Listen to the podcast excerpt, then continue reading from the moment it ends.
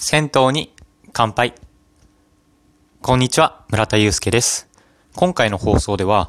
昨日の夜に行った祖師ヶ谷温泉21についてお話ししていきたいなと思います。では、スタートです。祖師ヶ谷温泉21というのは、東京都の祖師ヶ谷大倉駅から徒歩5分の銭湯です。とにかく設備が素晴らしかったです。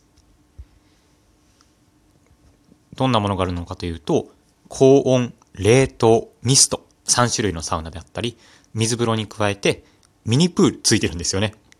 本当にこれがびっくりで、外に、外に行くと、まあ、ミニプールとお風呂があるみたいな感じで、面白かったです。あとは日替わりのジャグジー、また、お肌にも優しい軟水を使用した黒湯の天然温泉もありました。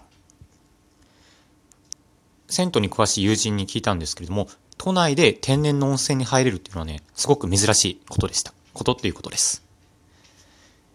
黒湯っていうぐらいなので、本当にお湯が真っ黒で、初めてでしたね、ああいった経験っていうのは。あとは、脱衣所もむちゃくちゃ広かったです。まあ、男湯、女湯っていう風にまあ分かれて入ってみると、なぜか休憩スペースが最初あるんですよね。そこには雑誌や新聞が置いてあって、皆さんおのおのくつろいでいらっしゃいました。で、中に入ると、まあ本当に広々とした着替えるスペースがあって、あとロッカーもね、結構大きい、なんだろうな、仕事帰りの人とかが、そのスーツとかかけたい、かけられるような縦長のロッカーとかもあって、うん、そういったところが素晴らしい、うん、しっかり配慮されてるなって思いました。この祖師ヶ谷温泉21に行ったことによって、僕が抱いていた銭湯のイメージがいい意味で崩れました。まあ、一般的には、まあ、お風呂が2つか3つぐらいあって、サウナがある。そして、まあ、銭湯自体もアットホームな雰囲気があるんじゃないかなと思うんですけれども、いやー、こんなに広いところがあるとはっていう意味で、驚きながら昨日は過ごしていました。で、特に一番印象深かったのが、個室の冷凍サウナですね。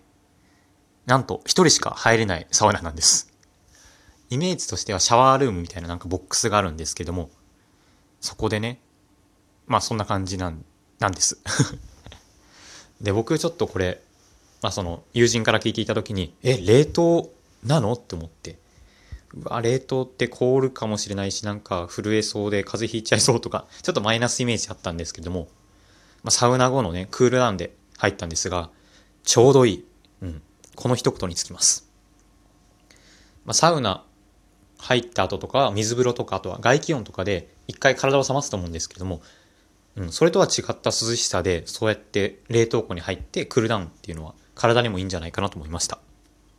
あとは入ってる時になんか冷凍庫に入ってる食べ食べ物たちっていうのは、まあこんな気持ちなのかなっていう風な妄想も膨らんで楽しかったです。まあそうやって一通りお風呂を堪能した後は、友人たちとお風呂上がりに居酒屋に来ました。その、祖師ヶ谷温泉21から駅まで向かう道に結構商店街みたいな感じで、日高屋とか、あと何があったかな。まあ松屋とかそういったチェーン店だったりとか、あとおしゃれな居酒屋が多かったので、そこで僕たちは串焼き居酒屋のオンバという店でこだわりの串焼きをおつまみにお酒とかを楽しみました。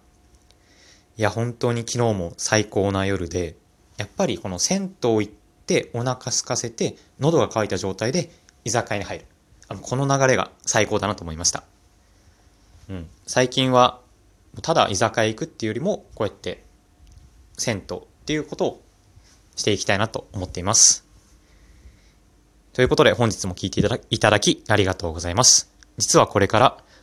また銭湯に行ってきます。その模様は夜帰ってきてから放送したいと思うので